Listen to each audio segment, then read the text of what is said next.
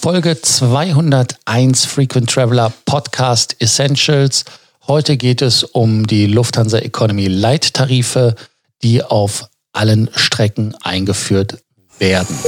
Welcome to the Frequent Traveler Circle podcast. Always travel better. Put your seat into an upright position and fasten your seatbelt as your pilots Lars and Johannes are going to fly you through the world of miles, points and status. Lufthansa Economy Light Tarife, die kennen wir ja jetzt nun. Das sind die Tarife, wo ihr nur mit einem Köfferchen fliegen dürft, äh, was ja auch kontrolliert wird. Die Lufthansa-Gruppe hatte das ja auch schon ex-Skandinavien nach Nordamerika eingeführt, glaube ich, so war das. Um es auszuprobieren, gibt es auf der Kurz- und Mittelstrecke ja schon seit langem. Gibt ja immer noch die Ausnahmeregeln für Senator und Hons, dass sie trotzdem irgendwie ein Gepäckstück mitnehmen dürfen. Und ähm, mal gucken, wann diese Regel aus fällt oder ausgemustert wird. Und äh, es wird jetzt künftig auf allen Flügen der Leittarif bei Lufthansa, Austrian Airlines, Swiss ab Deutschland, Österreich und der Schweiz verfügbar sein. Ähm, die Strecken sind nicht ganz so genau, aber ich gehe mal davon aus, dass es auf fast allen Strecken geht. Ähm, Johannes, äh, kurz, wie sind die Konditionen für Lufthansa, Miles More Senatoren und Horn Circle Member in dem Leittarif? Ja, also grundsätzlich fällt jetzt äh, tatsächlich auch nach Asien das Gepäckstück weg und es bleibt eigentlich alles genauso, wie man es bisher kennt in Richtung USA. Äh, da gab es ja die Leittarife schon seit längerem und ab sofort ist es äh, für Horn Circle Member und Senatoren im Leittarif vorerst weiterhin möglich, ein Gepäckstück mitzunehmen. Ähm, das Ganze wird als, äh, als Kulanzregelung betitelt.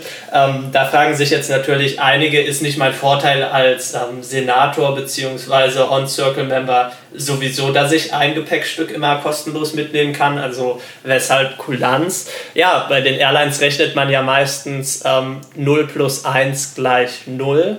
Also wenn man einen Tarif hat, in dem kein Freigepäck inkludiert ist, dann helfen einem auch eventuelle Statusvorteile nicht. Diese Regel wird jetzt eben auf diesen Langstreckenverbindungen ähm, etwas aufgeweicht. Die Frage ist, ähm, wie lange gilt vorerst, beziehungsweise wird das noch geändert. Aber ja, zukünftig ist man da als Senator beziehungsweise Horn Circle Member, wenn man dann auf der Langstrecke die Economy Class bucht, noch etwas glücklicher als alle anderen Reisenden. An sich, ähm, was sagst du zu dem Trend? Es hat ja damals angefangen nach Nordamerika. Ähm, da haben ja alle Airlines bzw. Allianzen relativ schnell nachgezogen und ähm, gesagt, das ist jetzt eben auf diesem Markt so.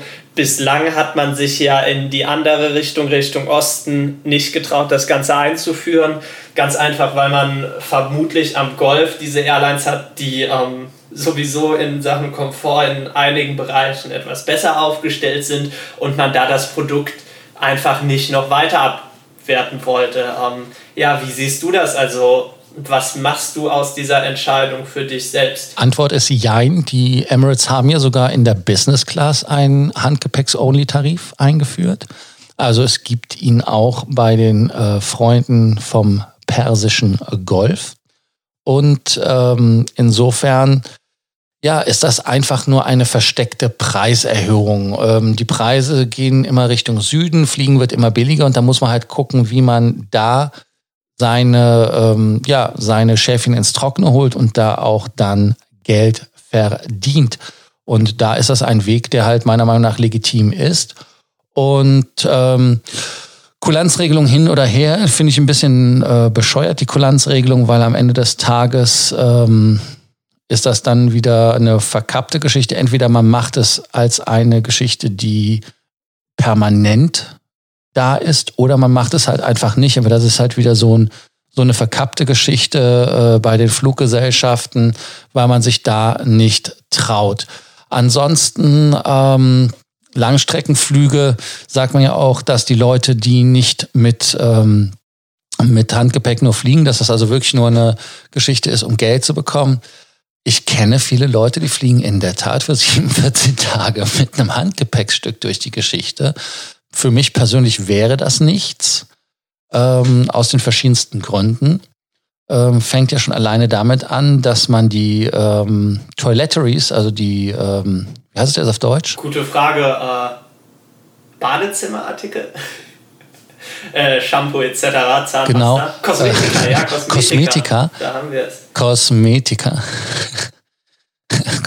Kosmetika. Ähm, äh, da musst du dann immer mit solchen Pipi-Flaschen rumhandeln. Das, das geht mir schon auf den Nerv. Abgesehen davon ist das ja auch nicht umweltfreundlich, weil so kleine Fläschchen ja wesentlich schlechtere Ökobilanz haben als Großverpackungen. Abgesehen davon, wenn du wieder Großverpackungen durch die Welt schleppst, hat es wieder mehr Gewicht. Also alles zwei Seiten. Ähm, das ist halt wesentlich angenehmer. Also ich denke mal, dass diese Änderungen bei der Lufthansa Austrian, ähm, Brussels und Swiss ähm, ja, da einfach der Not geschuldet sind, dass man Umsatz generieren möchte und muss. Schauen wir einfach mal, wie sich das entwickelt. Eine Sitzplatzreservierung als solches ist ja auch relativ ähm, ja, geboten. Also insofern, das sind so die zwei Themen, wo die Geld verdienen können, auch mit Essen. Schauen wir mal, ob das sich im Komfort niederschlägt. Ähm, es wird ja auch immer schön von der Kofferstasi gesprochen. Das heißt also, ich habe das jetzt auf immer mehr Flügen, wo man das kontrolliert. Wenn man dann aber Business Class fliegt auf europäischen Strecken, dann lässt man da nach, wenn man da zwei Taschen hat. Insofern Zeichen der Zeit. Ähm, es muss halt nur kontrolliert werden, dass die Leute dann nicht anfangen mit ihrem halben Hausrad wie in Amerika oder in anderen Ländern äh, im Handgepäck rumreisen. Ja, ich sehe, sehe das tatsächlich äh, dann in, in, der, in der Zukunft äh, ja wieder verstärkt zum, zum Problem werden. Ähm, bislang bin ich zum Beispiel auf Langstrecken auch oft so gereist, dass ich eben ähm, einen großen Koffer aufgegeben habe und dann an Bord des Flugzeuges nur, nur meinen Rucksack oder eine kleine Tasche dabei hatte. Wenn jetzt tatsächlich dann Leute ähm, ja, die Challenge, die Lufthansa da stellt, annehmen und sagen, okay, Koffer kostet extra, dann werde ich jetzt in Zukunft ohne, äh, ohne Koffer durch, äh, durch die Weltgeschichte reisen, dann haben wir, haben wir bald die Situation, die wir, die wir ja auf äh, Kurz- und Mittelstrecken regelmäßig haben, dass die, dass die Kabine einfach dermaßen überladen ist, dass dann ähm, vorne bei beim, beim Boarding schon gesagt wird, bitte geben Sie Ihr Handgepäck ab und so weiter, dass das dann noch viel stärker auch auf Langstrecken wieder auftreten wird. Ob man, ob man sich da äh, hinsichtlich der Boarding-Prozesse den großen Gefallen tut, ist natürlich die Frage. Ich vermute aber fast, dass ähm, dass viele da einfach in den sauren Apfel beißen werden und ähm, sagen, ja gut, ähm, also zwei Wochen nur mit Handgepäck, das ist, äh, ist nichts für mich, dann werde ich wohl oder übel diesen Koffer bezahlen müssen. Ich denke, das ist auf der Langstrecke einfach was ganz anderes als ähm, ja, wenn man, wenn man innerhalb, äh, innerhalb von Europa unterwegs ist, wo es ja oft äh, wirklich kürzere Zeiträume sind. Schade finde ich es schon etwas. Ähm, gerade auch was spannend zu sehen sein wird, ist, äh, ziehen die anderen Airlines hier nach, ziehen die mit oder sagen, sagen die anderen Airlines, äh, nee, wir bieten weiterhin den 23 äh, Kilo Koffer mit nach Asien an. Teilweise sind es ja sogar 32 oder äh, ähnliches dann müsste man natürlich als Passagier auch nochmal beachten, dass es ab sofort etwas komplizierter wird, sich auf der, auf der Langstrecke die Preise zu vergleichen. Früher konnte man, konnte man davon ausgehen, dass egal welche Airline man gebucht hat, man den, den einen Koffer dabei hat. Und ich denke, das kommt auch mit diesem Wegfall von Leistungen, die eigentlich meiner Meinung nach inkludiert sein sollten, gewissermaßen davon, dass heutzutage die meisten Leute, wenn sie einen Flug buchen, äh, nicht auf, auf lufthansa.com gehen und dort eben schauen, äh, was bietet mir die Lufthansa an, sondern dass eben Seiten wie Google Flights, Kayak und so weiter benutzt werden,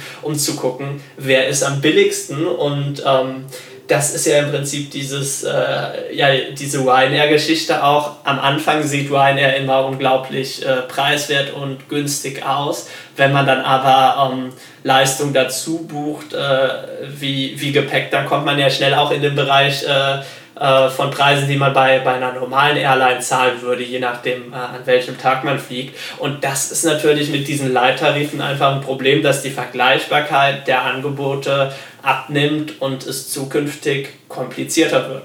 Deshalb habt ihr uns, deshalb könnt ihr auch die Flüge bei uns buchen, nicht nur die Hotels. Wir helfen euch da gerne, den Preisdschungel zu durchforsten. Ähm, ansonsten auch wieder bei Fragen, Sorgen, Ängste, Nöten. Vergesst nicht, wir haben ja die kostenlose Meilenberatung, die 15 Minuten, die nur euch gehören, die ihr buchen könnt. Auch hier wieder in den Show Notes. Hinweis WhatsApp natürlich wie immer und der Abonnierbefehl. Das war die 201. Folge vom Frequent Traveler Podcast Essentials und morgen wieder weiter auf diesem Kanal. Thank you for listening to our podcast, Frequent Traveler Circle. Always travel better and boost your miles, points, and status. Book your free consulting session now at www.ftcircle.com now.